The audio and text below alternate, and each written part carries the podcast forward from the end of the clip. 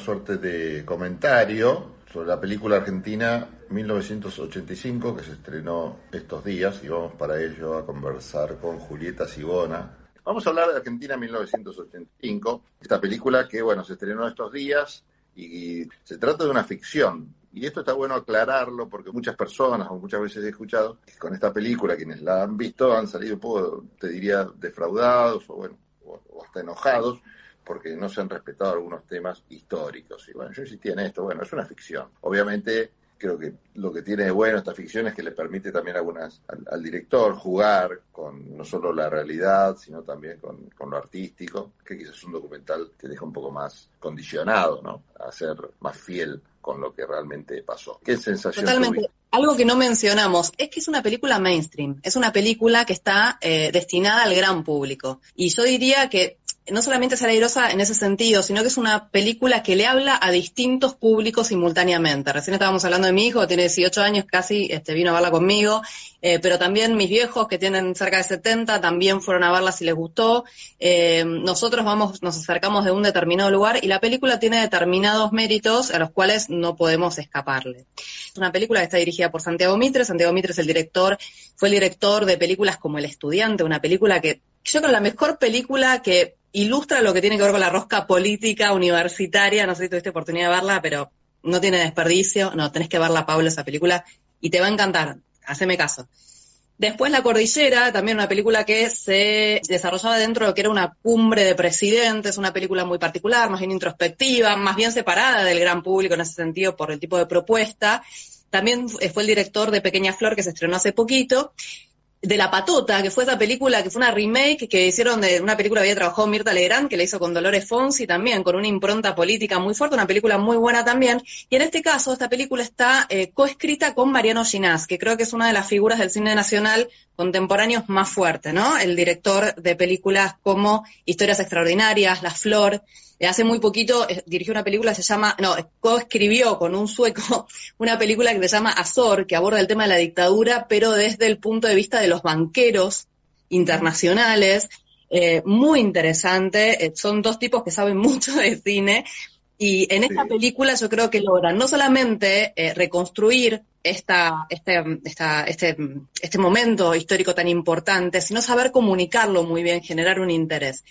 A mí, bueno, como decía Pablo, es una película de ficción, una película de ficción que aborda el, tema del juicio de las juntas, pero desde la óptica de y como una película de ficción, jugando entre lo público y lo privado, ¿sí? Y recurriendo a ciertos recursos del cine, como el thriller, la comedia que se va a dar, la comedia no es una comedia, pero sino como pequeñas fugas de tensión que le vale las tramas familiares, y también está este esquema de la figura del héroe que decíamos, ¿no? Que, que, aparte este héroe va a tener su Watson, va a tener su Batman, que es justamente Moreno Campos, dentro de la, del esquema de la película. Y me parece que sale airoso en el sentido de que queda muy claro desde dónde cuenta la película. Está muy claro que es una película de ficción de una determinada óptica y con un determinado objetivo. Entonces, está bien, ¿Aparece la figura de Alfonsín débil? Sí. ¿Aparecen los derechos, los, este, los organismos de derechos humanos, madres, abuelas? Muy poco. Pero ojo, está aclarando desde dónde está contando esta película. Entonces, en ese sentido, el que avisa no traiciona,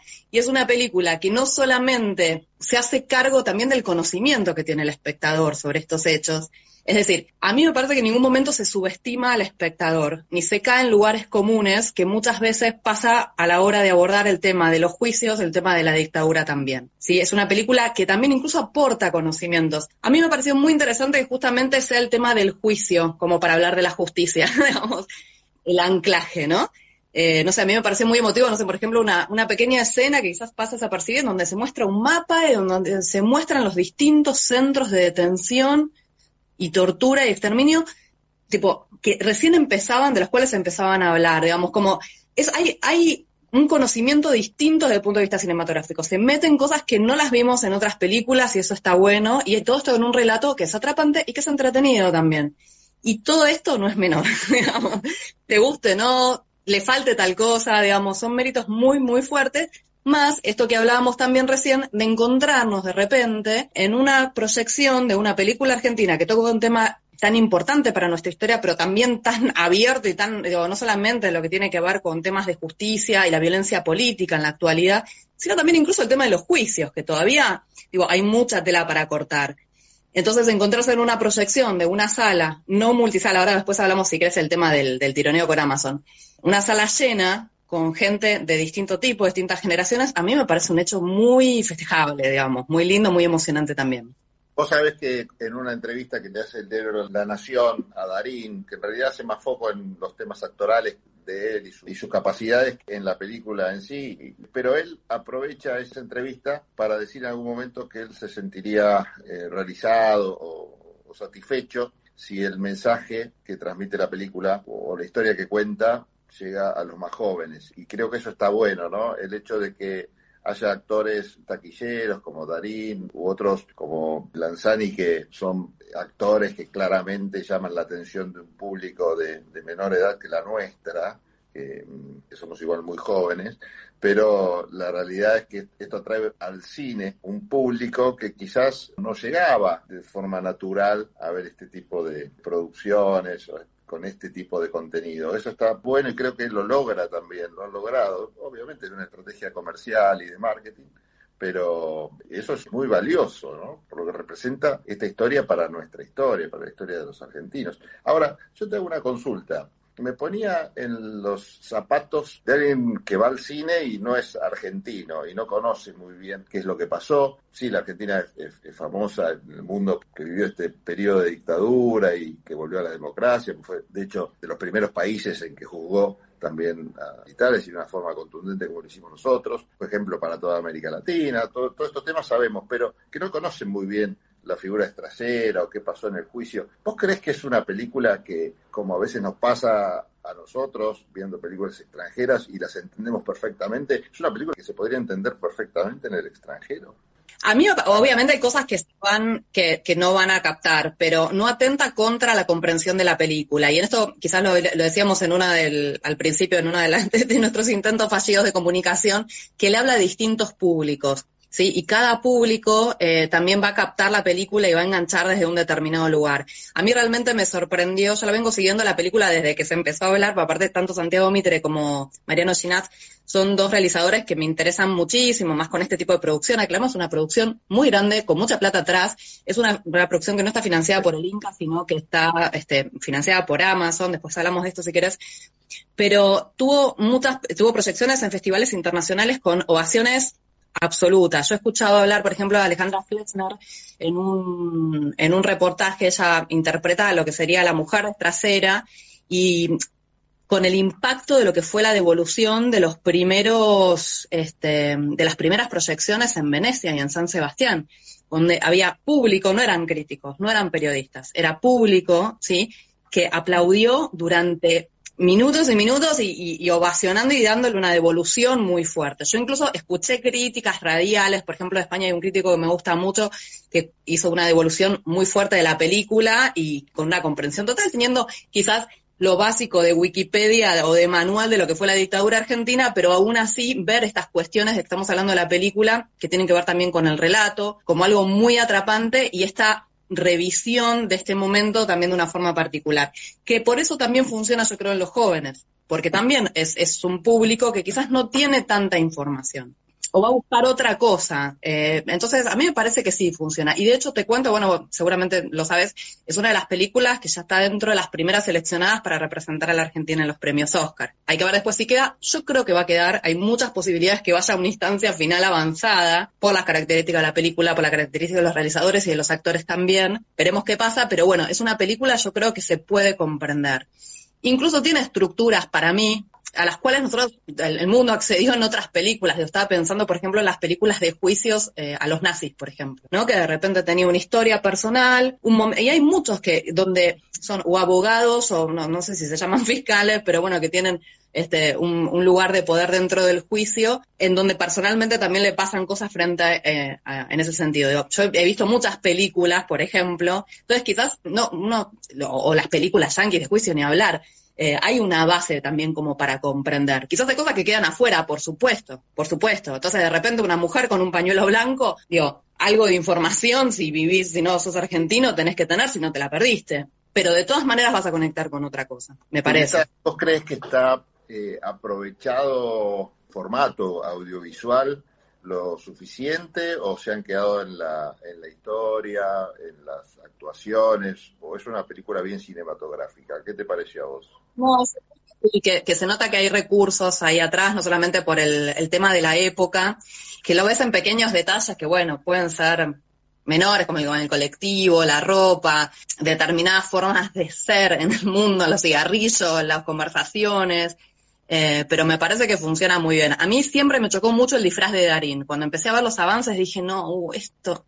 Viste, hay algo que yo me acuerdo hace un tiempo en, en un festival de cine había coordinado una mesa donde participaban distintos vestuaristas. Y una de las cosas que siempre se habla es, por un lado, si se nota mucho el vestuario o las, digo, esto pasa en todos los rubros artísticos, si se nota mucho el decorado, si se nota mucho el maquillaje, si se nota mucho el, el, el, vestido, hay algo que no funciona. Claro. tiene, que diluirse. Y el tema del disfraz es muy fuerte. A mí, en Darín, al principio fue como, wow, tipo, sacate ese cotillón que tenés encima.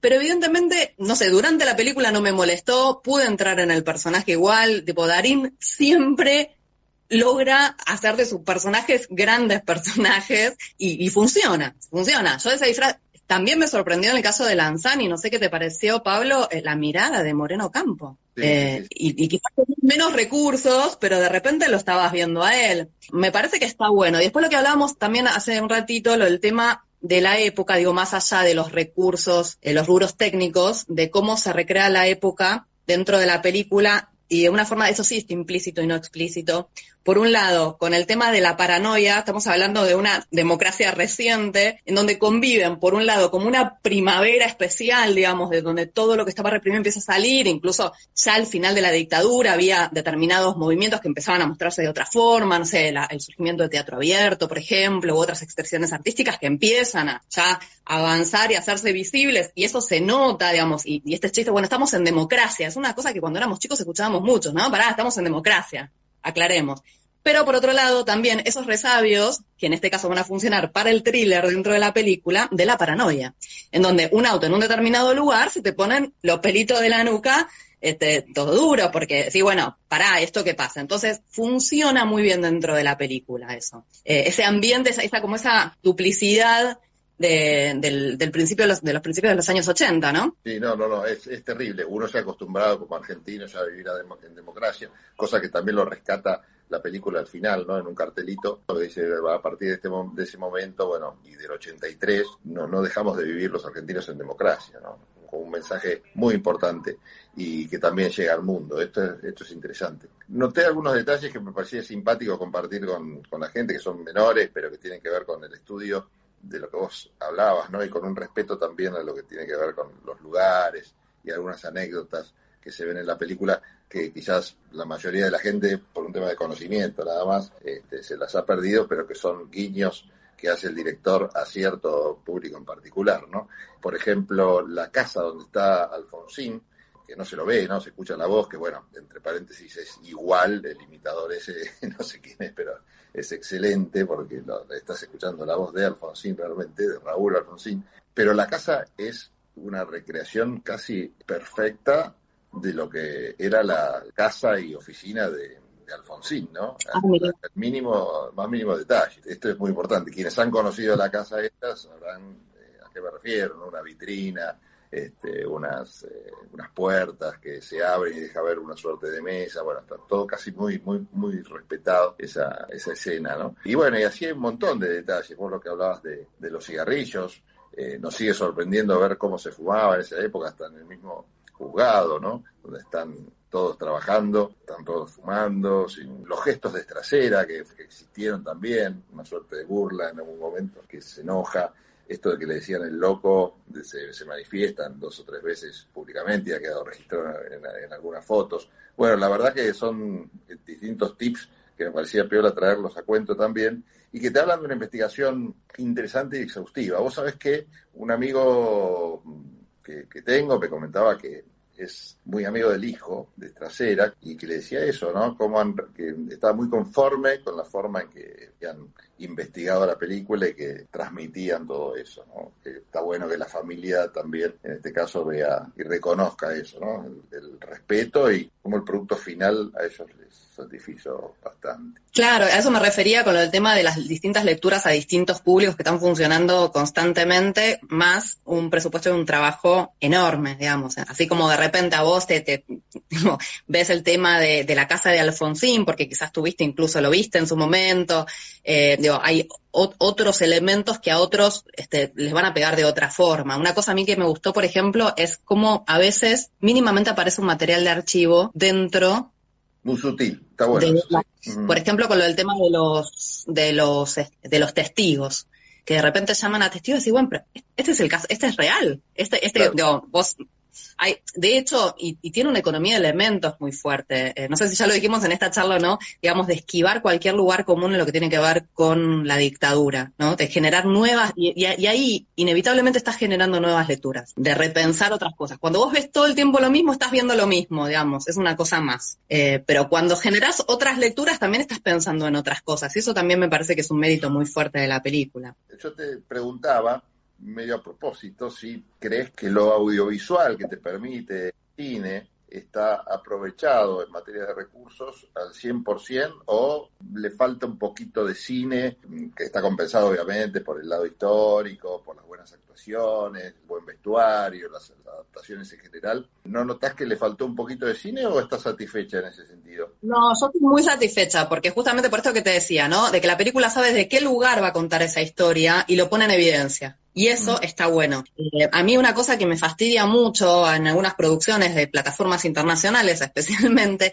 cuando se dan estas superproducciones en donde todo está al palo, digamos. Tenés una historia de amor así súper apasionada, tenés este, una persecución súper fuerte, tenés, digo, como que están muy cargadas. A mí en ese sentido me parece que la película sabe lo que quiere contar, sabe con qué recursos, sabe quiénes les está hablando y tiene no solamente una economía de elementos, sino también está muy estudiado para mí el guion tiene un muy buen guion la película. Y una de las cosas que vos te das cuenta es que la película dura dos horas y veinte casi y vuela. No mirás la hora en ningún momento.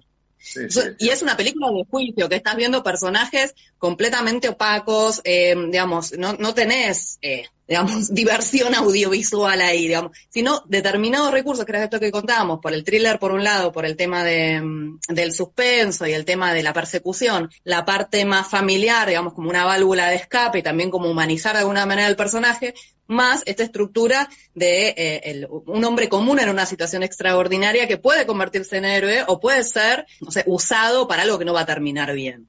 Entonces, todas estas cosas las entendemos, las entendemos y entramos en todas. Podemos engancharnos más de un lado o del otro, pero es muy fuerte. Y, yo creo que genera también, y está bueno y es muy respetuoso, que no usen determinados recursos como la música, por ejemplo, para eh, meterle más emoción. Yo lo que vi, por ejemplo, en esta en, la proyección que yo fui, que fue una proyección común, un, el jueves que se estrenó en Belgrano a las 6 de la tarde con la sala llena, de distintos tipos de públicos, parejas, pibes, gente grande, lo que quieras, era gente que se reía, silencios totales, gente que lloraba también y que se emocionaba.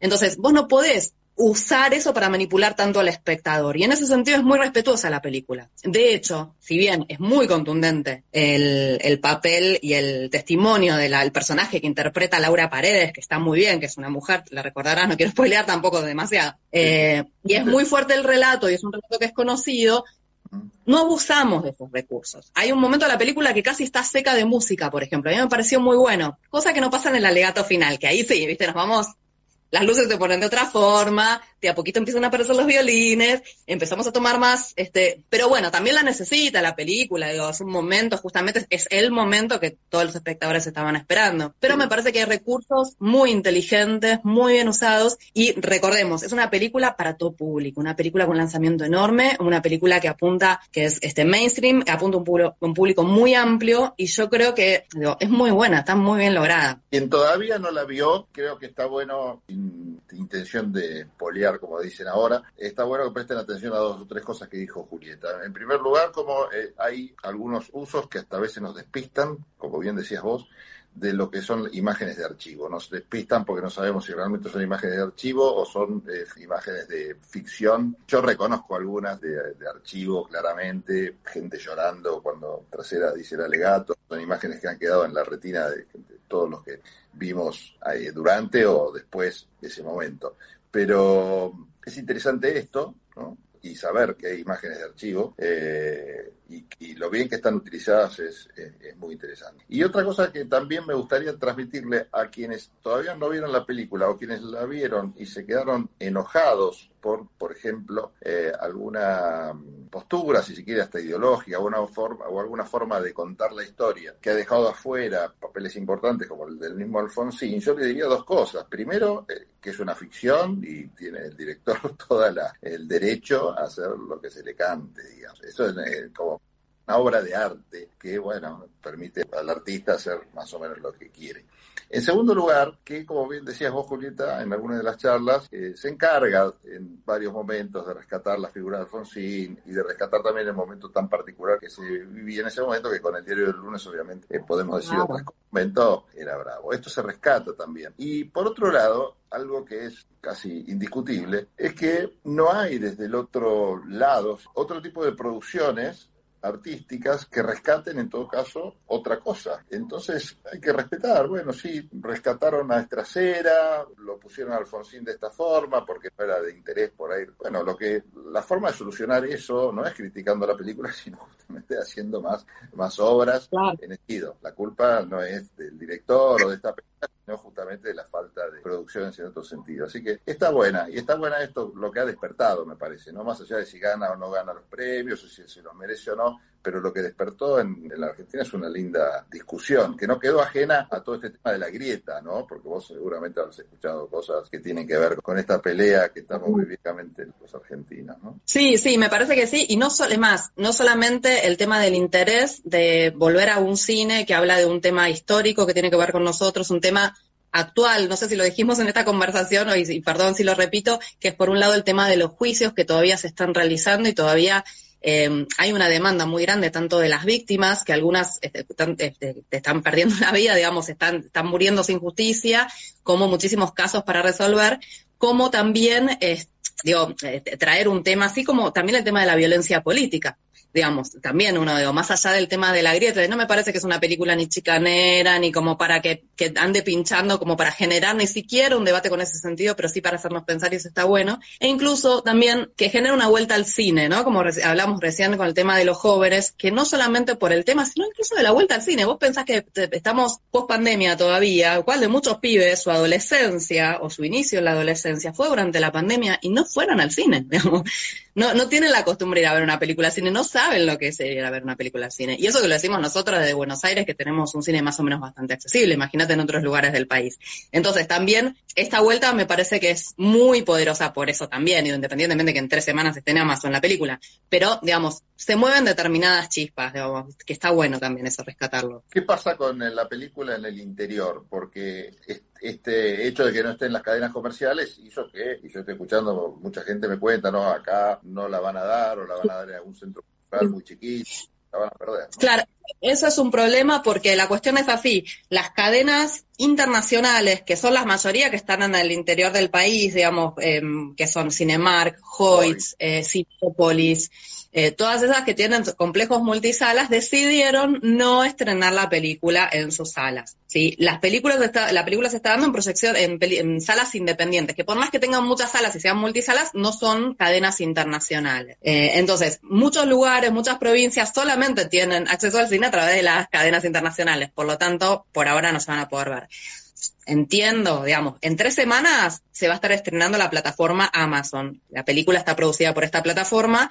Eh, no es un, eh, escuché a, Diego Valle de otros cines contar que es una medida que toma siempre Amazon, no es para esta película. Las películas que haces se las da tres semanas para salas y después va a la plataforma y listo. Y se acabó supongo que después se organizarán o se empezarán a organizar otro tipo de, proyecciones. Para mí es una película recontra potente para pasar en escuelas, para pasar en instituciones públicas, en, aquellos espacios justamente que todavía están, están latentes, digo, hay un, los ex centros clandestinos de detención eh, y que hoy son sitios de memoria, por ejemplo, que puedan proyectarse ahí las películas, también estaría buenísimo.